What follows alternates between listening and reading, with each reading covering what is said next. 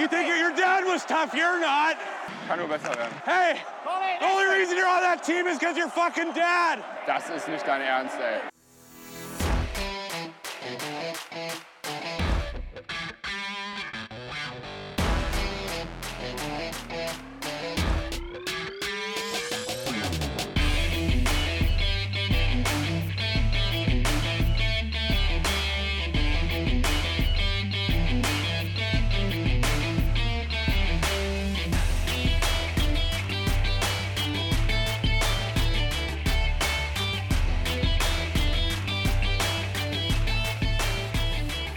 Mittwochvormittag. Wir haben den 4. Januar 2023. Hallo, liebe Hörer, hier ist wieder Trash Talk, euer ja, DEG Eishockey Familienpodcast. Ähm, schön, dass ihr dabei seid. Ich wünsche euch erstmal ein frohes neues Jahr. Hier ist der Daniel. Und natürlich bin ich heute auch wieder nicht alleine, sondern ich habe den Milan bei mir. Milan, hi. Hi Daniel, hallo zusammen. Frohes neues Jahr alle miteinander. Und ich hoffe, ihr seid gut reingekommen und herzlich willkommen zu dieser neuen 55. Ausgabe. Ja, ähm, Milan, neues Jahr. Irgendwie immer auch so ein bisschen wie so ein Neustart, äh, sei es im Eishockey und in vielen anderen Dingen des Lebens. Es gibt ja immer noch so viele Wahnsinnige, die sich immer zum neuen Jahr tolle Dinge vornehmen, die sie dann wieder am 5. Januar einstampfen. Äh, wie hast du das neue Jahr begonnen? Wie hast du es erlebt? Wie sind so deine ersten Eindrücke? Erzähl doch einfach mal. Das neue Jahr begonnen habe ich ganz gemütlich mit äh, Raclette und äh, äh, Knicklichtern. Ähm, war also ganz entspannt eigentlich. Äh, Und Mario Kart, das war weniger entspannt. ähm, ansonsten war es sehr entspannt. Ähm, und auf, auf Eishockey bezogen, ähm, ähm, ja, kein so schöner Auftakt vorgestern in Köln, die Niederlage der DEG. Ähm, aber man kann ja nicht jedes Spiel gewinnen. Und ähm, nach den unerwartet starken Leistungen vorher, ähm, es ist ärgerlich, dass es ausgerechnet in Köln war, aber ähm, es war klar, dass es so nicht auf Dauer weitergehen kann und da auch mal das eine oder andere schwächere Spiel kommen wird. Ja, absolut. Das war zu erwarten. Dass es jetzt ausgerechnet zum Jahresauftakt gegen Köln sein muss, hätte ich mir ein bisschen anders gewünscht. Aber ja, ich bin halt so ein bisschen, also was ich halt nicht so ganz verstehe, ist dann dieses übliche Geplänkel und diese Aussagen nach dem Spiel, wenn man das Warter-Interview anhört, so nach dem Motto, ja, alle zwei Tage ein Spiel, da kommt es halt auch mal vor, dass man nicht so bereit ist und das waren wir heute halt nicht, so nach dem Motto. Ne? Das hat er ja nach dem Spiel im Interview gesagt wo ich mir halt denke, naja, Köln hatte zumindest diese Spielpause am 26. Dezember nicht und spielen auch die ganze Zeit im zwei, drei Tagesrhythmus. Ähm, warum waren die bereit? Ne? Ähm, ich tue mich da Weil die wieder hatten davor ja auch ein paar Spiele, wo sie nicht bereit waren. ja, aber ne, ähm, es ist halt Derby. Und ich frage Ja. mich halt, also bei einem Derby stört mich die Aussage besonders. Wenn man an einem Dienstagsspiel zu Hause gegen Bietigheim sagt, man war nicht bereit. Ja, komm, Haken dran. Kann man irgendwie nachvollziehen. Ist so ein Schrottspiel, das du spielen musst. Ich glaube, wir sind uns einig, Bietigheim wird absteigen dieses Jahr.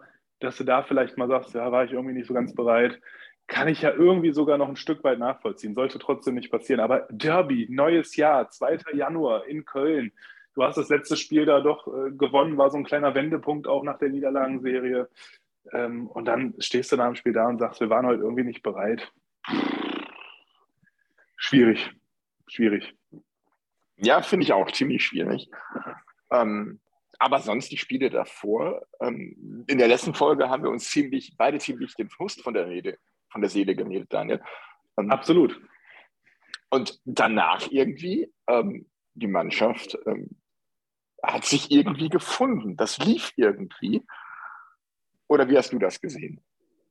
Ja, ich glaube ja, die haben unsere Folge gehört und dachten, das können wir Milan und Daniel nicht länger antun. Da müssen wir mal was machen, damit die wieder ein bisschen glücklicher durchs Leben laufen. Und dann haben sie einfach angefangen zu gewinnen. Nein, äh, keine Ahnung. Ja, es ist ein Ruck durch die Mannschaft gegangen. Irgendwie haben sie das, wo wir vorher immer einen Weg gefunden haben zu verlieren, wo wir auch immer einen Schritt langsamer waren, die Bandenzweikämpfe verloren haben, vorm Tor nicht aufgepasst haben äh, und vorne vor allem auch die Großchancen alle nicht gemacht haben. Auf einmal lief es wieder. Ne? Da war so ein Turnaround. Ich meine, dann hat es natürlich auch ein bisschen begünstigt durch so Spiele wie gegen Bietigheim, wo du halt dann nur einen Gegner hast, wo du halt einfach gewinnen musst, was wir dann auch relativ naja, mit einem durchschnittlichen Spiel auch trotzdem deutlich geschafft haben vom Ergebnis her. Und dann hast du halt das Selbstvertrauen so langsam zurück. Ne? Und dann gehen auf einmal wieder Dinger rein, die vorher nicht reingegangen sind. Hinten gewinnst du wieder einen Zweikampf, du gehst halt einen Schritt mehr. Ähm, und vielleicht, muss man auch sagen, ist jetzt so die Phase, etwas über halbe der Saison ist rum, dass so langsam dieses System von Roger Hansson, was ich ja auch, bin ich ja ehrlich, angezweifelt habe, so langsam aufgrund der wirklich sehr unkonstanten und dann auch am Ende wenig erfolgreichen Leistungen zwischendrin angezweifelt hatte. Ähm, vielleicht greift es jetzt. Ne? Ich, ich würde vielleicht etwas anderes in den Raum stellen. Vielleicht hat er sein System ein Stück weit umgestellt nach der Verletzung von Brandon O'Donnell ähm, ist das nur eine These von mir? Beziehungsweise auch nachdem man ähm, keinen gleichwertigen Stürmer nachverpflichten konnte, sondern mit Paul Bittner einen, einen Power Forward verpflichten, verpflichtet hat, anstelle eines, eines Scorers. These von mir ist, er hat sein System dahingehend umgestellt, dass er sagt, wenn wir wenig Tore schießen, müssen wir noch weniger kassieren. Also ja, ich verstehe die These und den Hintergrund, weil wir sind ja wirklich sehr, sehr erfolgreich bei den Gegentoren. Das muss man wirklich sagen. Da stehen wir sehr, sehr gut da im Liga-Vergleich. Auf der anderen ja, Seite glaube ich, du machst verunsichert auch durchaus ein Team, wenn du mitten in der Saison das System so komplett änderst und würdest denen ja auch das Vertrauen absprechen, vorne Tore zu schießen. Ne? Also ich glaube, so extrem wird es nicht gewesen sein, aber dass man durchaus Defense First so als Motto ausgibt, so ein Stück weit, um einfach wieder stabil zu stehen und auch wieder die Chance zu haben, Spiele zu gewinnen. Zumal du weißt, du hast hinten so einen sackstarken Torwart drin stehen. Ja, kann ich mir gut vorstellen, ja. Ja, zumal ähm, wir haben da die, die Woche schon mal drüber gesprochen und auch jetzt gegen Köln war es so, ähm, obwohl wir da 5-2 verloren haben. Wir haben seit, ich glaube, Anfang November in keinem Spiel mehr als 30 Schüsse aufs Tor bekommen. Auch am Montag waren es genau 30. Nicht mhm. mehr. Das heißt, im Durchschnitt weniger als 10 Schüsse aufs Tor pro Drittel. Und das selbst gegen Mannschaften wie München.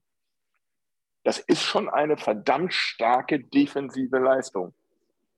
Absolut. Und das, obwohl wir in allen Spielen auch Phasen hatten, durchaus, das muss man sagen, bei aller Freude über die Erfolge.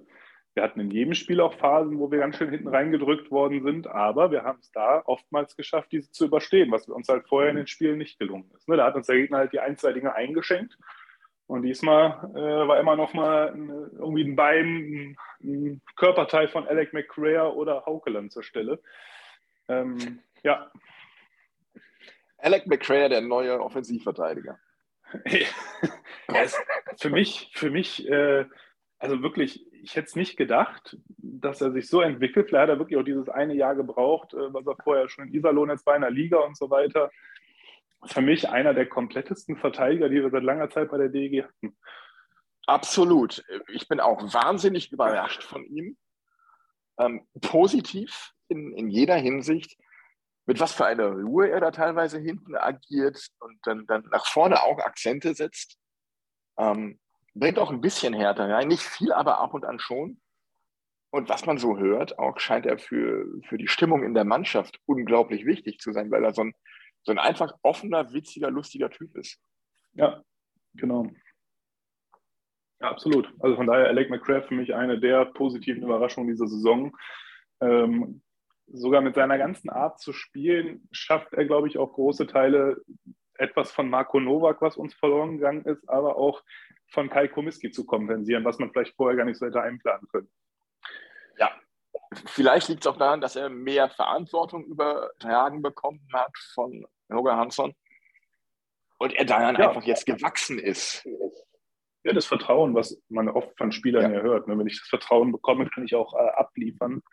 Ähm, ja. ja, absolut. Absolut. Von daher bin ich mit seiner Vertragsverlängerung jetzt auch sehr happy, muss ich sagen. Ja, mega. Es ist schon gut, dass wir so einen Verteidiger halten können. Ich kann mir schon vorstellen, dass er ähm, sehr begehrt war in der Liga. Ähm, den hätten, glaube ich, das, viele gerne in ihren Reihen.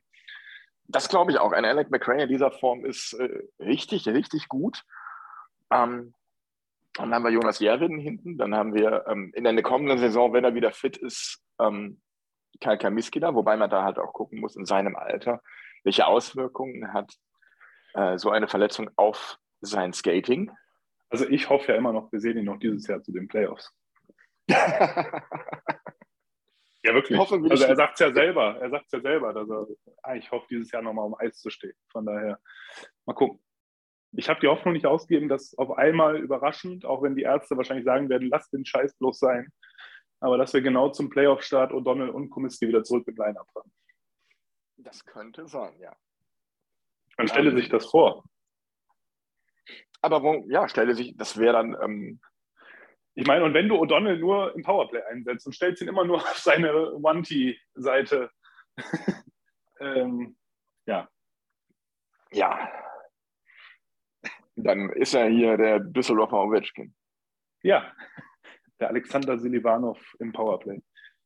Ja. Ja. Ähm, was ich aber an der Stelle jetzt auch mal so, so ansprechen muss, wo wir über den Lauf der DEG so von Anfang November ansprechen, ist, ähm, wer kam denn Anfang November aus Verletzung wieder zurück?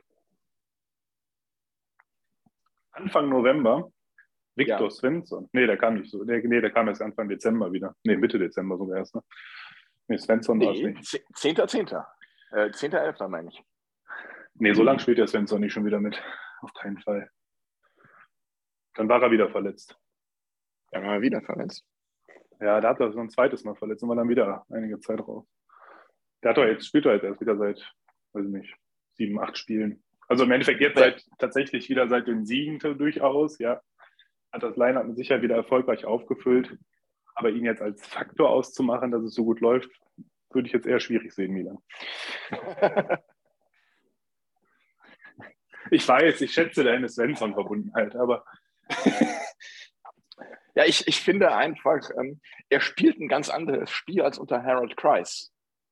ja, er passt halt vielleicht in dieses äh, eher skandinavisch geprägte System von Roger Hansson als Skandinavier. Vielleicht, Vielleicht- ja. Ich finde, ich finde, er spielt offensiver und das tut ihm gut. Absolut, keine Frage. Ähm, wo es ihm und aber allen anderen auch meiner Meinung nach stark abgeht und was uns dieses Jahr auch echt, na, ich würde sagen, schon ein kleines Verhängnis ist. Der ist ja nun mal auch als Center da eine wichtige Schlüsselrolle, das Bulli-Spiel. Ne? Oh sind ja. wir vernichtend schlecht bei den Bullies. Also wirklich, ich meine jetzt auch gesehen zu haben, letzter in der Bulli-Statistik. Das ist eine Katastrophe. Also da wird mit Sicherheit eine Aufgabe für Nicky Mond sein, uns für nächstes Jahr da mal mindestens einen, respektive zwei Center hinzustellen, die äh, eine Bulli-Quote größer 50 Prozent aufweisen. Ne? Ja, ich versuche das gerade mal rauszusuchen. Also das ist halt so ein Manko, das sieht man halt auch, auch jetzt beim Köln-Spiel ist mir das wieder sehr aufgefallen, wie oft der Gegner direkt nach einem Bulli bei uns in der Zone zu einer gefährlichen Torschance kommt, weil wir eben wieder mal das Bulli verlieren, wo ich einfach sage, da müssen wir stärker werden, da müssen wir eine bessere Quote erzielen, das ist ganz wichtig. Ähm, Ich weiß nicht, ob es einen Bulli-Trainer gibt, ob man sowas überhaupt trainieren kann oder ob man das einfach, ja, Ja, du, mal, im- aber du hast, im du hast Blut recht, der mit, der mit äh, einem Prozent Abstand die schlechteste Bulli-Quote der Liga. Überleg mal, ein Prozent, das ist recht viel, ne? Ja, wir gewinnen nur 46,27 Prozent unserer Bullies. Das ist vernichtend. Ähm, 14. ist Iserlohn mit 47,27 Prozent. Das ist richtig, richtig schwach. Also das ist auch Ja. einer der ganz entscheidenden Faktoren für mich, warum Spiele manchmal gerade die knapp sind. Und wir haben ja oft die Spiele durchaus knapp, auch die wir verlieren, eben weil wir eben stabil stehen, grundsätzlich in der Defensive. Aber da geht uns halt auch viel verloren, wenn du über jedes zweite Bulli im Schnitt verlierst. Ähm, also weniger als jedes zweite Bulli gewinnst, auch andersrum. Dann äh, hat der Gegner halt immer erstmal die Scheibe. Ne? Und du Ja, musst sie dir und, wieder äh, zurückerarbeiten. Das kostet Kraft ähm, und ja, kostet einfach ähm, Kontrolle über Spiel. Genau, im Grunde ist es so, jedes Bulli, das du gewinnst, bedeutet, dass der Gegner kein Tor schießen kann. So ist es. Ja, außer du schießt dann ins eigene Tor. Ja, genau. Ähm, Ja. aber du hast Ja, vorhin ja, ja. Nee, mach du, mach du, mach du. du hast vorhin über ähm, nee, mach du erstmal, weil ich glaube, du warst noch bei der DEG. Ich wollte jetzt auf die Liga umspringen. Ja, nee, genau. Ich war noch bei der DG tatsächlich. Äh, wo wir gerade bei, eben bei Verteidigung waren, Alec McQuare fällt mir noch ein. Äh, Im Moment sammeln ja nach ihren Verletzungen Heinzinger und Borzecki bei Krefeld äh, fleißig Eiszeit. Jetzt nicht gerade erfolgreich im Moment. Ich weiß auch nicht, was gerade in Krefeld los ist. Einige Spieler raus, klar, Sperren und so weiter. Da gab es ja so einen großen Line-Brawl gegen Kassel. Ähm, Aber irgendwie frage ich mich, wann sehen wir die mal wieder bei der DEG? Also wann tauscht man da mal und gibt vielleicht dann auch mal, auch wenn er natürlich das solide macht, aber warum schickt man nicht auch mal einen Böttner nach Krefeld und holt sich mal den Heinzinger wieder in den DL-Kader, um ihm da auch wieder mal Eiszeit zu geben und tauscht da mal, rotiert da mal so ein bisschen? Ich weiß nicht, was, was hat man mit Heinzinger vor? War für mich letztes Jahr einer der stabilsten und langsam fehlt mir die Fantasie, was da der Plan hinter ist. Und ich finde es auch ein bisschen schade, weil wir da einen, wie ich finde, total soliden deutschen jungen Verteidiger gerade irgendwie gefühlt ein Stück weit vom Hof jagen, was ich sehr, sehr schade finden würde. Ähm, weil ganz ehrlich, im Moment sehe ich einen Heinzinger, also wenn er wieder die Form hat, wie von vor seiner Verletzung und so weiter. Ich habe jetzt den Krefeld nicht spielen sehen, um Gottes Willen. Aber ähm, sehe ich ihn stärker als einen Geithner. Ich finde Geithner im Moment katastrophal. Der bringt gar nichts da rein, keine Impulse. Die Zweikampfführung in Köln, da das eine Ding, wo der McIntyre dann alleine durchläuft, wo er auch die Strafe kassieren, die dann zum Gegentor geführt hat. Ähm, ja, verrückt. Also, das ist, für mich ist Geithner so schwach auch offensiv. Der hat so oft die Gelegenheit, aufs Tor zu schießen. Und dann guckt er, guckt er, überlegt noch viel zu lange. Und dann ist der Puck irgendwo wieder in die Bandnecke geschossen und verloren. Ähm, da würde ich mir einfach mal wünschen, Mensch, pack doch mal den Heinzinger da rein und lass den Geithner halt auch mal einfach draußen oder was weiß ich, ist mir egal. Aber da wünsche ich mir ein bisschen mehr Rotation, um diese Spieler mal wieder zu sehen, denen mal wieder die Bühne DL zu geben. Die haben es ja nicht schlecht gemacht zu Saisonbeginn. Auch ein Bozecki nicht. Ja. ja. Gerade der, der hat mir eigentlich sehr gut gefallen. Ja, dann wirfst du mal einen Bozecki rein für einen, für einen, äh, für einen Schiemens oder keine Ahnung. Einfach mal da ein bisschen Rotation reinbringen, den Jungs mal wieder eine Chance geben. Ich frage mich, wann es soweit ist. Also mich wundert das, dass die jetzt so lange da in Krefeld sind natürlich schön. Wir haben ein volles Line-up und das über mehrere Wochen. Das ist natürlich auch mal geil. Ne? Gerade in der jetzigen Saisonphase mit vielen Spielen ist das sehr, sehr wertvoll und kann hinten raus noch wichtig werden, dass sie hier ein bisschen Körner Spaß. Aber ich wünsche mir da einfach mal ein bisschen mehr Rotation in dieser U23-Position. Ja, das sehe ich ähnlich. Ähm, Finde ich ein bisschen schade, dass das äh, scheinbar nur passiert, wenn es sein muss, wenn es gar nicht anders geht aufgrund von Verletzungen. Ja. So, Milan, ich muss jetzt mal kurz versuchen. Ich habe heute mal wieder, du weißt es ja, sonst ist es ja Brot, heute ist es Kuchen. Ich habe fleißig gebacken und versuche jetzt mal hier meinen Schokokuchen zu stürzen. Äh, wünsche mir Glück. Vielleicht klappt es. Ja. Oh ja, es hat geklappt. Weil ich habe eine super Heldentat gemacht, einen richtigen Anfängerfehler beim Backen. Ich habe nämlich die Backform nicht eingefettet. Das ist mir leider erst aufgefallen, als ich den Teig da reingefüllt hatte. Ähm, das ist ungefähr so, wie als wenn Alex Barton am Spiel sagt, ich war nicht bereit. So ist das mit der Backform ohne Fett. Ne? Also ich war heute auch nicht bereit. Ähm, du warst nicht ja. bereit zum Backen, ja. Ja, so ist das. Aber ist alles gut geworden, wunderbar. Ähm, Titel der Folge ist auch klar, Schokokuchen. Ja, da kann ich dir jetzt ähm, einen, einen Tipp geben. Es gibt mittlerweile Silikonbackformen, die musst du nicht einfetten. Oh, herrlich. Silikonbackform. Das klingt aber so nach Chemie.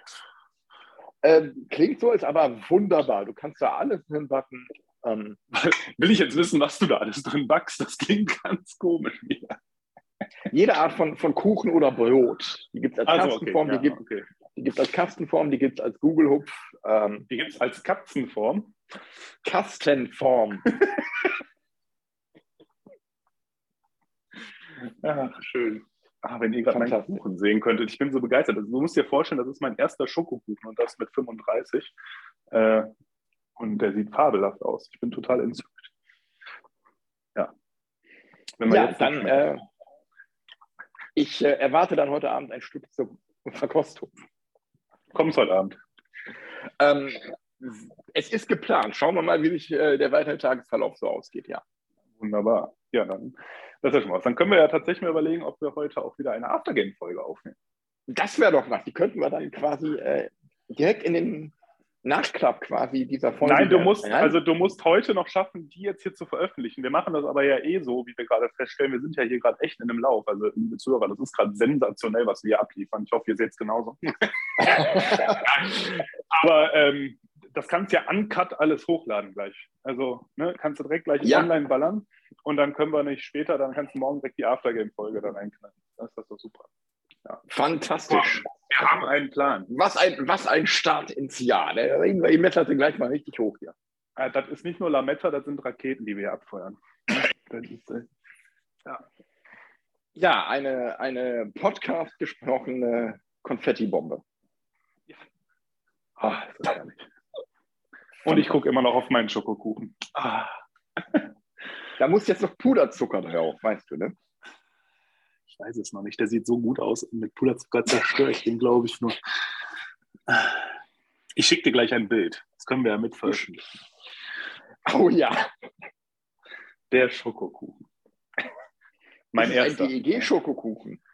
Ja, das, nee, ich bin nicht so, weißt du. In meinem Alltag, dieses Ganze, das geht mir ehrlich gesagt auch ziemlich auf die Nüsse. Und ich bin auch ganz ehrlich, ich frage mich immer, das ist so nerdig irgendwie, wenn man in seinem Alltag alles immer so mit DEG-Bezug sieht. Sobald ich irgendwas Rot-Gelbes sehe, oh, hier ist DEG, verstehe ich nicht. Also, das ist mir ein bisschen zu crazy. Und deswegen mein Kuchen, nein, der ist einfach nur schwarz. Und zwar saisonunabhängig. Ja. Obwohl, naja, es kommt darauf an, was es für ein Kuchen ist. Wenn es ein Marmorkuchen ist, ist das schwarz vielleicht kein Qualitätskriterium. Nee, nee, nee, ist kein Marmor. Ist wirklich ein Schokoladenkuchen. Aber er ist braun. Braun. Gut. So, Foto ist gerade gemacht. Ah, fantastisch, fantastisch. Ja. Ich bin sehr gespannt auf heute Abend. Dann muss ja. ich eventuell heute den, den geplanten IKEA-Besuch noch ein bisschen verschieben auf Freitag oder so. Herrlich. So. Ja. Um, also, wir waren jetzt stehen geblieben. Also, sorry, liebe Hörer, ich wollte euch jetzt nicht mit meinem Kuchen hier belästigen. Aber äh, wir waren bei der DEG noch stehen geblieben. Und da möchte ich noch was erwähnen. Was war jetzt einige Spiele lang oder was ist vielleicht immer noch, weil die Tore waren jetzt ein bisschen lucky auch, wobei auch natürlich schön gemacht. Aber was ist mit Steven Harper los auf einmal? Seitdem es bei uns läuft, läuft es bei Harper nicht mehr. Ja, sehr Warum? gute Frage. Keine, ich habe keine Ahnung. Hast du irgendwas Gerüchte gehört? Nein, ich habe kein, also ich habe zwei Gerüchte gehört. Das ist Leon Bergmann zur. Das habe ich auch das gehört. Wohl aus der gleichen Quelle wie die Haukeland-Quelle damals. Ja, Und das Gerücht habe ich auch gehört. Aus Nürnberg habe ich was gehört von Gregor McLeod, wo der Vertrag wohl ausläuft. Und McLeod oh. ist, wohl, ist wohl ein guter Freund von Alec McRae. Oh, ja, das stimmt. Aber, das stimmt. Aber Wobei ähm, Alec McRae kann ja Alec McRae kann ja auch einen anderen guten Freund, wo er im Sommer auf der Hochzeit war, gerne mal. Äh, der da wäre? Nach Düsseldorf. Thatcher Demko. Ah, okay. Aber Torwart brauchen wir ja nicht. Ist doch gut, zwei zu haben auf dem Niveau. Ja. ist, aber auch, ist aber schlecht, die zu bezahlen. ähm, ja, aber also Harper beschäftigt mich sehr, muss ich sagen. Und was natürlich mich immer noch beschäftigt, und was ich irgendwie, also, was ist mit Barter diese Saison los? Ernsthaft, was ist mit dem? Also, ja, er ist erfahrener, man sagt ja nicht alt, aber er ist erfahrener geworden. Wieder, er geht jetzt wirklich äh, so, vielleicht ist es sein letztes Jahr, vielleicht ist es auch das eine Jahr zu viel, keine Ahnung, aber also es ist so erschreckend, wenn man ihn letztes und dieses Jahr sieht. Was ist von dem einen aufs andere Jahr passiert? Das sind zwei komplett verschiedene Spieler. Ja. Also da geht ja nichts. Der trifft ja am Laufband schlechte Entscheidungen, Puckverluste, unnötige Strafen. Also, und die Schüsse sind überhaupt nicht. Der hat letztens hier im Heimspiel auch eine, so eine Top-Schussgelegenheit gehabt. Die hätte er im letzten Jahr in den Winkel geknallt und gejubelt. Dieses Jahr schießt er den auf den Brustpanzer vom Torwart harmlos. Was ist los mit dem? Also, Alex, was brauchst du? Was können wir für dich tun, damit du in die Spur kommst und uns im Saisonendspurt nochmal richtig einen Push gibst, hier als, als Mannschaft, als Captain, ich meine, in der Kabine wird er weiter sehr wichtig sein, keine Frage, allein mit seiner Erfahrung und allem. Aber auf dem Eis die Leistung, da kannst du auch Borzecki reinschmeißen. Ne? Vielleicht brauche er einfach mal einen Schokokuchen. Ja, das, also, wenn das die Lösung, Alex, melde dich, wenn du einen Schokokuchen brauchst. Ich mache dir den. Also, das ist gar kein Problem. Ne? Ähm, ja, ich, muss, ich muss da mit einer These mal ein bisschen widersprechen bei dir. Ja. Nämlich mit deiner Aussage, dass Alex Barter für die Kabine so wichtig sei. Das glaube ich nicht. Ich glaube das persönlich nicht, weil ähm, Alex Barter ist ja jetzt nicht gerade so äh, bekannt, die große Stimmungskanone zu sein. Ja, weil man der klaren Worte und, und vielleicht auch der klaren Ansprache und gerade mit unseren vielen jungen Spielern, ich meine, er spielt ja auch durchaus oder hat zumindest in Teilen der Saison auch mit den jungen Spielern gespielt. Ich glaube schon, dass er da ein wichtiger Mentor, Leader ist und auch einer, der in der Kabine mal zu den jungen Spielern hingeht und sagt, komm Jung, ne, hack das Drittel ab, war jetzt nicht so gut, aber komm, jetzt machen wir. Also ich kann mir ihn so schon vorstellen, dass er da so eine ja, Führungsrolle übernimmt, eine wichtige und gerade den jungen Spielern viel Sicherheit auch gibt. Möglich. Also erwarte ich einfach auch von einem Mann mit seiner Erfahrung und seiner Vita ne? und seinem Amt als, ich meine, er ist ja nicht umsonst als Captain gewählt. Also allein wenn jemand als Captain die Entscheidung fällt, dass er Captain ist, äh, dann muss er ja gut für die Kabine sein. Du willst ja nicht einen Spieler als Captain, der nicht gut ist für die Kabine oder da nicht seinen Beitrag leistet, der wichtig für die Mannschaft ist. Mhm.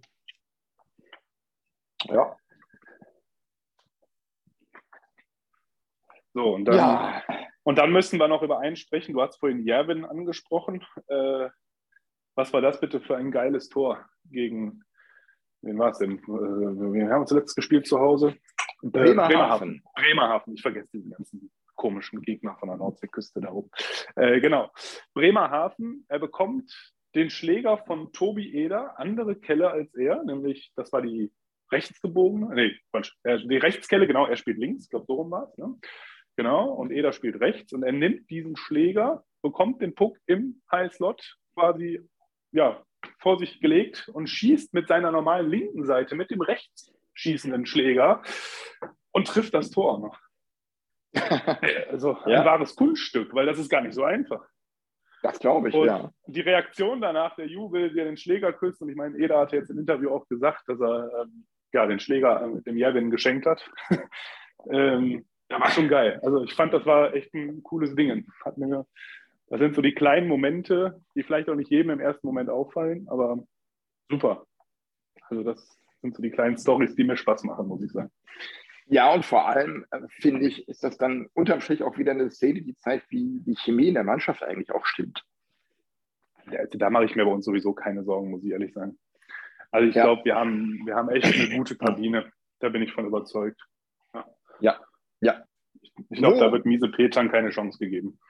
Ja, wo, wo äh, die Chemie in der Mannschaft äh, vermutlich stimmt, aber die Chemie zwischen Mannschaft und Trainer nicht so ist Berlin. Hast du die Geschichte mitbekommen? Wo er das Eis verlassen hat im Training? Nein. Sondern? Die mit dem Players-Only-Meeting mit dem, mit dem Sportdirektor und der Mannschaft? Nee. Da gab es wohl so ein Players-Only-Meeting mit, äh, wer ist Sportdirektor in Berlin? Äh, Richer? Nee. Ja. Ja. Doch, ja, Richer und Lee ne? machen das doch irgendwie da, oder? Mit, mit, mit Richer und Lee und der Mannschaft, aber ohne Trainer. Und die wollten dann halt einfach wissen, woran liegt es denn, dass so schlecht läuft? Und die Mannschaft hat wohl beschlossen gesagt, es liegt am Trainer. Ähm, und dann hat man ihnen wohl gesagt, das habe ich so aus äh, mehreren Quellen gehört, okay, wir können den Trainer rausschmeißen, dann kommt Pavel Groß bis Saisonende. Und dann hat die Mannschaft gesagt, okay, dann bleiben wir lieber bei dem Trainer jetzt. ja, aber das ist ja auch mal ein geiles Statement. Ne? Also wie, wie ja. fühlt man sich da auch als Trainer, wenn die Mannschaft ganz klar sagt, liegt am Trainer? Ne? Ähm, ja, genau. Genau. Ne? Und dann ähm, bleibt die Mannschaft äh, oder, oder geht die Mannschaft dann wieder einen Schritt zurück und sagt, nee, wir bleiben dann doch lieber bei, bei Aubin. Äh, nur weil die Alternative ihnen nicht gefällt. Ganz ehrlich, ich als Trainer würde auf die Kohle scheißen und würde von selber gehen.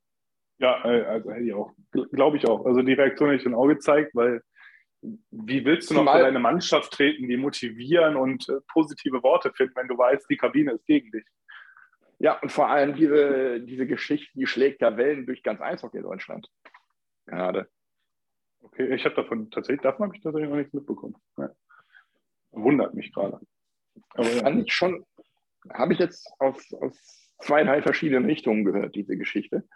Okay. Unabhängig voneinander. Das war schon, puh. Aber andererseits Berlin als Absteiger fände ich schon irgendwie witzig. Ja, werden einige interessante Spieler frei. so viele gute Spieler können nicht in Mannheim und München und Ingolstadt unterkommen. Von daher, dann würde vielleicht sogar ein, zwei bei uns abfallen, was mir wiederum sehr gut gefallen würde. Von daher, also ich hätte nichts dagegen, wenn Berlin absteigt. Ähm, aber es wäre trotzdem, also es wäre schon, wär schon krass. Also unfassbar eigentlich, was da dieses Jahr abläuft. Das ist, aber ja. ich glaube auch Augsburg tut alles dafür, dass Berlin nicht absteigt. Also man sieht das letzte Spiel auch 2-6 geführt und dann verspielst du in den letzten sieben, acht Minuten auf 6-6. Äh, also so spielt ein Absteiger. Ja. So, leider ja. Ich fürchte einfach, ich weiß nicht, was da in Augsburg nicht stimmt. Ist die Mannschaft so schlecht oder einfach ja, also fehlend Selbst? Passt einfach nicht und fehlen Selbstvertrauen bestimmt auch. Klar, kommt wahrscheinlich viel zusammen, aber ich meine, wenn du, also bei Berlin, ja, aber wenn du die Spiele anschaust, also manchmal habe ich ja schon mich gefragt, ob die irgendwie absichtlich die Spiele knapp verlieren, aber das machen sie nicht. Die haben ja zwischendurch auch immer Spiele gewonnen. Ich warte darauf, dass bei Berlin der Knoten platzt, gerne erst nach Freitag, damit wir nochmal schön den Heimsieg einfahren können und dann können sie gerne anfangen zu gewinnen ab Sonntag. Ähm, aber wenn der Platz und die holen mal fünf, sechs Siege, vielleicht sieben, acht Siege mal in Folge und legen mal eine richtige Serie und spielen sich in so einen Rausch. Zum einen bin ich dann gespannt, packen sie die Playoffs noch. Sie werden definitiv raus aus dem Abstiegsrennen. Und wenn die in die Pre-Playoffs kommen, dann kann ich mir bei denen auch so eine Saison wie von Ingolstadt damals vorstellen. Ne? Du meinst, dass die ich mein, ihr eigenes Ding machen ohne den Trainer quasi? Äh, ja, aber ich meine generell, dass die dann, vielleicht finden sie dann ja auch, ich meine, so ein Erfolg schweißt ja auch gerne nochmal zusammen und motiviert nochmal. Ne? Sagen wir, komm, let's, lass, uns das, äh, lass uns das Triple perfekt machen. Ne? Und dann Vollgas dran. Und jetzt lass die in die Pre-Playoffs kommen. Ich, durch die Pre-Playoffs werden die sicher durchkommen, dann, wenn die die erreichen, bin ich ziemlich von überzeugt. Also da kommen die auch ins Viertelfinale. So, und dann spielen die gegen München oder gegen den zweiten, vielleicht Ingolstadt. Und jetzt stell dir mal vor, München, Berlin, Viertelfinale. Und Berlin ist gerade in einem richtigen Rausch. Und vielleicht bei München noch genau zu dem Zeitpunkt ein, zwei wichtige Ausfälle an Spielern. Und zack, schlägt Berlin als Achter, München als Erster. Und du hast eine ganz neue Situation. Auf einmal kann ja, Berlin wieder die Saison, die die ganze Saison als Absteiger gehandelt wurden, sind vielleicht auf einmal Meisterschaftskandidat. Also ich bin echt gespannt. Ich finde dieses Jahr hochgradig interessant, den Saisonendspurt. Sehe da noch ganz, ganz viel offen und drin. Und ähm, freue mich einfach drauf, das zu beobachten, muss ich sagen. War schon lange, fand ich, nicht mehr so spannend auf vielen Positionen und Bereichen. Auch Platz 6 bis 11, 12 ist ja alles eng beieinander. Ja, alles möglich, alles drin. Das ist eine richtig spannende Saison gerade. Ähm, aber du sagst, Berlin ähm, kann da noch alles schaffen. Ja, für Berlin ist alles möglich, nach oben wie nach unten. Genau. Ähm, auch wenn Augsburg da im Moment nicht so spielt, als würden sie das schaffen, das sind, äh, Augsburg hat zwei Spiele weniger als Berlin. Absolut, absolut. Lass, lass die mal die beiden Spiele gewinnen, dann sind die punktgleich und dann ist Berlin unten wieder mit dabei. Ah, ja, ja, klar. Und das ist das Problem, können die Spieler von Berlin Abstiegskampf. Ne? Das sind halt alle Spieler, die sind jetzt Meisterschaften gewohnt, immer oben dabei. ja, das ist, das wird, also wie immer wird sowas auf der psychologischen Ebene entschieden. Ne? Berlin elf ja. Punkte auf dem Pre-Playoff-Platz mit einem Spiel mehr und genauso gut sechs Punkte auf dem Abstiegsplatz bei zwei Spielen mehr. Also wahnsinnig. Also ich will gar nicht wissen, das muss ein unfassbarer mentaler Druck sein, der im Moment auf den Eisbären-Spielern äh, ja, lastet. Ja. Also das ist, glaube ich, auch das Ziel, das Ziel jetzt von jedem Gegner in den Spielen. Du musst einfach versuchen, in die Köpfe der Berliner zu kommen, diese Unsicherheit, diese Unruhe für dich zu nutzen. Ne? Und das kannst du ja, am besten genau. so ein giftiges, nickliges spielen, weil dann kommen die von ihrem Matchplan ab und dann kommt wieder Unsicherheit rein, dann fällt eine Murmel und ja. Deswegen bin ich auch ja. sehr auf Freitag gespannt, muss ich sagen. Ja, giftig nicklig können wir nicht, also werden wir das Ding verlieren. Ja. Hast du beim Spiel in Köln, wo wir bei giftig nicklig sind, äh, Carter Proft gesehen, wie er seine letztjährigen Mitspieler da, auch in Jerwin und so, angeht und seiner üblichen Assi-Art da übers Eis fährt? Also der Typ, ne? Das ist unfassbar, dass der überhaupt mal BEL spielt das ist ja so, das ist ja so beschränkt auf einfach nur dumm rumholzen, provozieren, blöde Sprüche auf dem Eis machen. Also so ich finde, da hat, da hat Köln Spieler, die finde ich viel schlimmer als Carter Proft. Ja, äh, mag sein, aber der fällt halt immer wieder sehr negativ auf an der Stelle, weil er wenig Produktives in Sachen Eishockey bringt. Wir haben letztes Jahr davon auch profitiert, keine Frage. Ist so der typische Spieler, den willst du in deinen Reihen haben und nicht beim Gegner. Aber das sind so Spielertypen mit so einer deutschen Lizenz, die da rumlaufen, wo ich sage, boah, für so einen Typen, ne, von dem, was er aufs Eis bringt, da kannst du echt auch einen U23er mal auflaufen lassen. Ne? Das wären so Spieler, die brauchst du eigentlich nicht. Wirklich nicht. Weil du kannst auch ohne dieses, diese Art Spiele gewinnen. Sehen wir jetzt ja bei uns. Also ich vermisse Carter Proft nicht. Ich vermisse ein bisschen dieses Taffe, mal einen, der auch mal sich wehren kann. Wir sind ja doch, doch eher so die, die immer wegfahren, wenn dann irgendwas zu eskalieren droht. Aber ich brauche es auch nicht zwingend und ich vermisse ihn nicht, muss ich sagen. Ja, mir, mir fehlt halt wirklich das, das Taffe. Ja, Aber ähm, das, das Aber meine- muss nicht. meine, meine Prediction, sorry, dass ich unterbreche, aber meine Prediction zu äh, Carter Prof vor der Saison ist ja voll eingeschlagen. Ne? Ich hatte ja gesagt in unserer Folge, ähm, der wird dieses Jahr ein absoluter Flop werden und wird in Köln überhaupt nicht zünden und Köln wird sich ärgern, ihn wahrscheinlich für relativ viel Geld für zwei Jahre an sich gebunden zu haben. Steht jetzt nach 34 Spielen bei sechs Punkten und einer minus 15, was die schlechteste im Kader der Kölner Haie ist. Ähm, bei einer durchschnittlichen Eiszeit von zwölf Minuten. Ähm, der ist nicht rentabel für das Team. Ja, und er hat die zweitmeisten Strafminuten. Das kommt dann noch dazu. Ohne nachzugucken, Also- hast du eine Idee, wer die meisten hat? 15 Bei- mehr? Bei Köln, Ja. ähm, boah, Brady Austin könnte mir da einfallen. Oder, ach so, Zach Sill, oder? Sexil hat 14 Minuten weniger. Oh, okay. Das wäre aber auch mein erster, mein erster Guess Glötzel? gewesen. Glötzel? Maxi Glötzel ist es, genau. Doch, ja. Ja. Wollen wir noch kurz über Frankfurts Herrn Olsen sprechen, Ach, da war was. Ja, wo wir gerade bei äh, solchen Spielerkategorien sind. fang an. Ich finde übrigens ähm, Herrn Sill oder auch äh, Oblinger oder Olver eher schlimmer als Proft, aber okay. Oder auch Moritz Müller. Zumindest ein Level. Zumindest Wobei ein Müller- Level, ja. Wo- Wobei Moritz Müller ist halt einer, der ist so lange in der Liga, der weiß, was er machen kann, was richtig weh tut, richtig dreckig und nicklig ist, aber nicht gesehen oder gepfiffen wird oder durchgehen gelassen wird. Ja, ja, absolut. Genau. Ja. Olsen, erzähl uns was, Milan. Ja, ein harter Check, harter Bandencheck in Augsburg. Ähm, ähm, gegen, wie heißt er, Julius Länger? Nee, äh, Niklas. Niklas Länger, ähm, der dann auch mit einer Kopfverletzung raus ist. Ähm, glasklare Spieldauer und ähm, ich finde es auch richtig, dass er gesperrt wurde. Mich persönlich stört halt, oder sagen wir, ich finde sieben Spiele zu hoch. Auch wenn man berücksichtigt, dass er eine Vorgeschichte hat, was Sperren angeht. Ich persönlich, das ist meine persönliche Meinung, finde sieben Spiele für so einen vergleichsweise harmlosen Check. Da haben wir von, von Olsen diese Saison schon viel Übles gesehen, finde ich zu hoch. Auch, ja, er hat eine Vorgeschichte. Äh, ohne Vorgeschichte, meiner Meinung nach, sind das zwei Spiele. Wenn man die äh, berücksichtigt, die er hat, dann geht man nochmal zwei oder drei Spiele drauf. Es sind vielleicht vier bis fünf Spiele. Das wäre meiner Meinung nach völlig ausreichend gewesen. Äh, sieben Spiele finde ich völlig rüber. Ja, also Und ich, und ich finde, da, da versucht man zu kompensieren, dass man zu Saisonbeginn, als diese, diese absolute Drecksaktion mit äh, Blake Parlett war in Nürnberg, als er da auf den am Boden liegenden weiter eingeprügelt hat, das, das versucht man zu kompensieren, dass man da deutlich zu wenig gegeben hat, weil das hätten meiner Meinung nach, hätte meiner Meinung nach eine Sperre im zweistelligen Spielebereich sein müssen.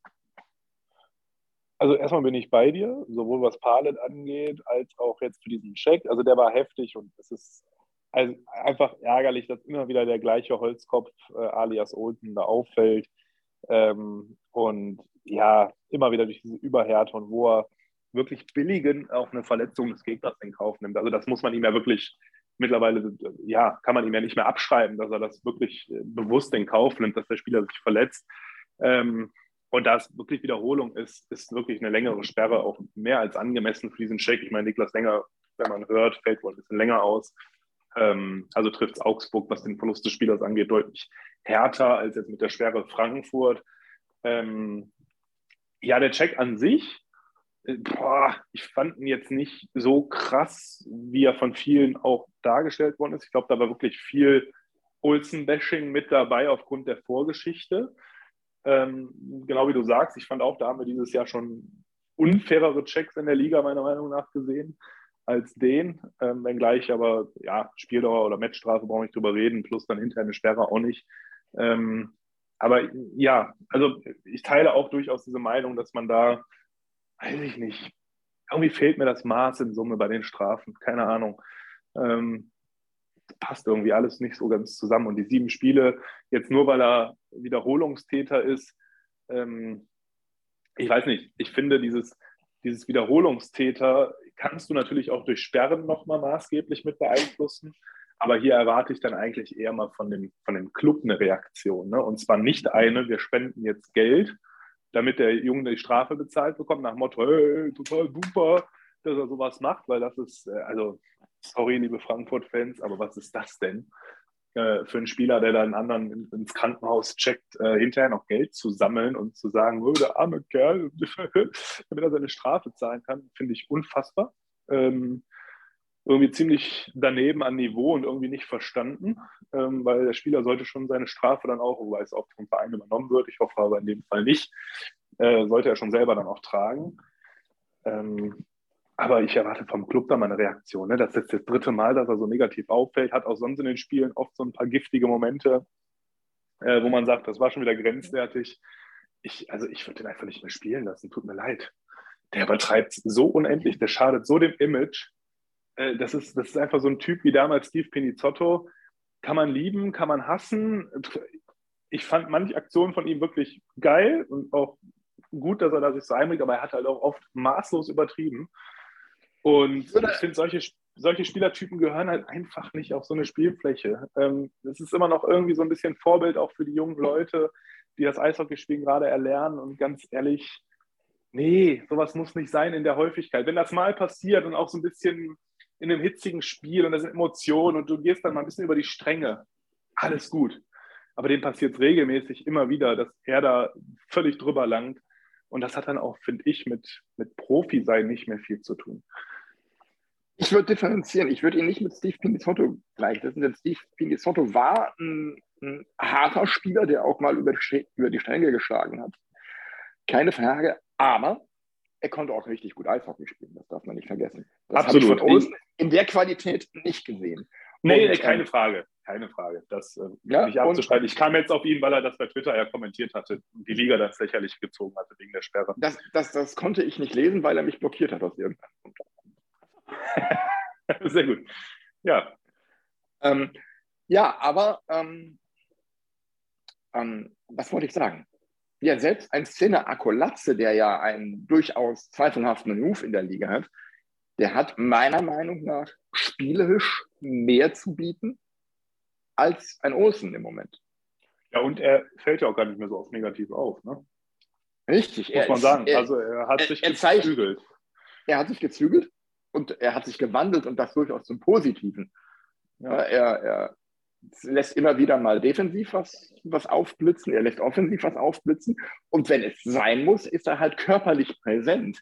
Aber er ja. ist nicht mehr diese Abrissbirne, die durch die Liga humpelt. Absolut. Absolut. Und das ist eine, eine sehr positive Entwicklung. Und ich denke, ähm, es ist aus dieser Lohner Sicht auch, Entschuldigung, ähm, nicht so falsch, zu wissen, wir haben da jemanden, der kann, wenn es nötig wird. Ja. Der macht die Drecksarbeit, wenn es sein muss, aber ansonsten leistet er einen wertvollen Beitrag für das Team. Ja. Einen, einen, einen wertvollen sportlichen ähm, Beitrag für das Team, abseits der physischen Komponente. Ja. Ja. Ja, von daher ähm, ein gutes Thema. Ähm, ja, aber irgendwie auch ein nerviges Thema, weil irgendwie ja. man wird mit dem, mit dem, wie, nennen sie sich, wie die Strafen aussprechen hier, dieses Gremium, wie heißt das? Der Disziplinarausschuss. Disziplinarausschuss, ich kam gerade auf den Namen nicht. Ähm, weiß ich nicht, man wird nicht schlau draus, ne? Das wirkt alles so inkonsistent, so sehr, ah, keine Ahnung. Ich würde mir wünschen, dass es auch einen Fandisziplinarausschuss gibt, der seine Empfehlung ebenfalls ausspricht. Von Fans, die mindestens 20 Jahre lang die Liga verfolgen und fast jedes Spiel im Stadion sehen, also viel Erfahrung mitbringen und das dann vereinsneutral. Ne? Also nicht dann, dass ein Fan der DEG ein DEG-Foul beurteilt, sondern von anderen Mannschaften und das ohne Emotion. Ich glaube, da gibt es genug, die das neutral können, um auch mal zu sehen, so im Abgleich, wo steht man? Einfach mal, es müsste, muss ja nicht ein offizielles sein. Ich fände es geil, wenn man so ein Gremium gründet, ähnlich wie die Fanbeauftragten. Man macht den Fan-Disziplinarausschuss und bewertet so Situationen genau wie der DL-Disziplinarausschuss. Mal gucken, wie da so die unterschiedlichen Ergebnisse sind. Das ist immer spannend, ja. Ähm, du hast vorhin über Krefeld gesprochen. Ja. Ähm, verfolgst du die DL2 ein bisschen? Ja. Ja. Äh, abgesehen davon, dass Krefeld da irgendwo auf Platz 6 rumkrebst, ähm, ich finde es krass, was Kassel da leistet. Oder abzieht im Moment. Die reißen gerade richtig ab und die werden meiner Meinung nach auch dafür sorgen, also ich kann mir irgendwie nicht vorstellen, wer die stoppen soll. ähm, wenn die selbst jetzt beim, die haben jetzt gegen Regensburg oder was war es gespielt? 7-2 oder was? Äh, 7-2 auswärts. Oder vorgestern. Ähm, ich meine, Regensburg ist auch oben in der Tabelle. Äh, ach, äh, Ravensburg, nicht Regensburg, richtig. Ja, siehst du, so, so genau verfolge ich die DL2. Ähm, ähm, nee, aber die stehen ja auch oben in der Tabelle und schießen die mal eben aus der eigenen Halle. Ähm, ich frage mich, wer soll Kassel stoppen und damit wird Kassel vielleicht dafür sorgen, dass wir auch wirklich diesen zweiten Absteiger aus der DL bekommen. Ne? Ja, also ähm, nur für die, die, die die DL2 nicht verfolgen. Kassel ist Tabellenführer in der DL2. Nach 32 Spielen haben sie 78 Punkte. 78 und das ist ein äh, Punkteschnitt von 2,44 Punkten pro Spiel. Und das ist nochmal mehr als München hat. Ja, das ist Wahnsinn. Also die und haben eine Liga. Eine Tordifferenz von plus 58. Ja, äh, eigene Liga, Punkt. Äh, die spielen in ihrer eigenen Liga im Moment. Wenn die von Verletzungen verschont bleiben und das aufrechthalten können, werden die auch durch die Playoffs marschieren. Äh, ich bin gespannt. Aber ähm, Kassel fände ich auch einen schönen Standort für die DL, muss ich sagen. Also bin ich damals ja, immer sehr, sehr gerne hingefahren, fast jedes Auswärtsspiel da gewesen, weil es echt immer cool war. Die Atmosphäre da von denen vom Heuboden, äh, coole Sache. Also ich würde mich sehr, sehr freuen, wenn Kassel wieder in die DL wäre. Und wir hätten natürlich wieder das äh, schicke Derby Frankfurt-Kassel. Ne? Da, da setzt man sich auch mal vor den Fernseher und guckt zu. Ne? Ja. Ähm, also wäre, finde ich, eine Bereicherung für die Liga. Ähm, ja, also hätte ich jetzt keinen Vertrag mit. Ich könnte mir das gut vorstellen. Und wenn dann auch Augsburg dafür mitgeht, äh, Augsburg im Tausch für Kassel, kann ich auch mitleben, muss ich sagen. Wobei ich Augsburg auch eigentlich sehr mag als Standort. Also Augsburg würde ich tatsächlich mehr bedauern als Berlin. Ein Abstieg. Ja. Irgendwie, weiß ich nicht. Irgendwie ist mir Augsburg sympathischer als Berlin. Ähm, ja, aber wenn Augsburg für Kassel tauscht, das ist ein Tausch, der für mich wie so ein 1 zu 1 Ersatz ist, weil ich Kassel auch echt cool finde. Ja. Ja, ja. Ähm, stimme ich zu, aber Augsburg fände ich wirklich schade. Ja. Muss ich sagen. Also, wenn es nach mir ginge, lass Kassel hoch und mach eine 16er. Fertig. Ja, aber Bietigheim, jetzt mal ehrlich, braucht man Bietigheim in der DEL? Also, na gut, dann, dann, dann, das ist auch so ein Standort, den, den braucht man echt nicht. Aber ich will auch keine ungerade Liga haben von der Anzahl. Also ich, ja, dann lass, ich hätte lass wenn, nicht, ja. Dann lass Kassel hoch und Bietigheim irgendwie Relegation spielen gegen den Vizemeister. Ja, am besten wäre, wenn wieder Kassel und Krefeld hochkommen und Bietigheim runter. Dann hast du ähm, wie heißt es? Dann hast du ja zwei hoch, einen runter, dann bist du jetzt bei 16 Mannschaften dann, ne? Dann hättest du wieder ja. eine gerade Zahl, was, was ich sehr wertvoll fände in Sachen Spielplan. Ne? Mir geht es echt auf die Nüsse, dass immer irgendein Team spielfrei hat. Du immer so eine verzerrte Tabelle hast die ganze Saison über. Ähm, Fände ja. ich wesentlich cooler, wenn wir wieder eine gerade Anzahl an Mannschaften haben. Ob jetzt 14 oder 16, vielleicht besser 14, weil irgendwann muss ja auch mal sehen, Zuschauerzahlen, ne? das ist ja so alles, mhm. zieht sich ja dann durch. Je mehr Mannschaften du hast und du bleibst bei dem Modus äh, viermal gegen jede Mannschaft, der kann sich noch Eishockey leisten irgendwann. Ne? Ja. Und dann sind wir bei der Umfrage der DEL, Milan. Oh ja, hast du sie gemacht? Ja, ich habe sie bis fast zum Ende. Als dann am Ende diese ganzen Szenarien da kamen, das war mir dann zu doof. Da habe ich dann ausgemacht. Ähm, ich habe ich hab sie einmal bis zum Ende gemacht. Um, und habe mir jetzt überlegt, ich mache sie nochmal, gebe aber einen anderen Verein als meinen Lieblingsverein an. Weil ich denke, wenn man da Wolfsburg nimmt, ist die äh, Chance, dass man einer von 20 Leuten ist, die die Umfrage mitmachen, deutlich höher. Dass man da dann was gewinnt. ja. Ähm, aber die Umfrage Was ist dein Eindruck? Mein Eindruck war, dass sie ziemlich, ähm, ja, wie, äh, auf Neudeutsch sagt man biased war, also, also mhm. irgendwie voreingenommen war und in eine bestimmte Richtung man gedrängt werden sollte, nämlich in Richtung höhere Eintrittspreise um jeden Preis. Ja, zu 100 Prozent mein Eindruck. Ganz genau das habe ich auch. Das wirkte für mich nicht wie so eine neutrale, wir wollen mal erfahren, wie sie ja ankündigen, wie sieht so dein perfekter Spieltag aus und so. Am Ende fühlte ich mich auch so, es geht eigentlich nur darum, Argumente zu sammeln und zu liefern, warum die Preise steigen, warum vielleicht noch eine CO2-Abgabe künftig erhoben werden kann. Äh, keine Ahnung. Also genau, liefer uns Argumente, damit wir die Preise erhöhen können. Ja, damit die, also die Vereine, ne? aber es ist ja die Liga quasi, die Vereine, genau. Also irgendwie, also ich war auch, also ich fühlte mich von der Umfrage nicht so ganz ehrlich abgeholt. Es wirkte sehr gelenkt und äh, ja, also ich weiß nicht, ich weiß ehrlich nicht, welchen Zweck man in der Art verfolgen möchte mit der Umfrage, also außer die, die man erwartet und vermutet jetzt. Ja, ja. fand ich schon sehr merkwürdig, das Ding. Schaut es euch selber an. Alle Vereine haben das auf ihren sozialen Mediakanälen verlinkt. Macht mit. Ähm, ich habe irgendwann dann entschieden, dass alle möglichen Szenarien, wo der Eintrittspreis über 20 Euro lag, äh, für mich nicht in Frage kommen und fertig. ja, für einen Stehplatz muss man jetzt dazu sagen. Ne? Für einen Stehplatz, genau. Sitzplatz ja, sowieso immer absolutes Ausschlusskriterium, zumindest noch. Ähm, aber alles über 20 Euro für mich absolutes K.O.-Kriterium. Also bei mir ist es tatsächlich mittlerweile schon anders. Ne? Also ich könnte mir auch vorstellen, durchaus zu sitzen tatsächlich. Ja.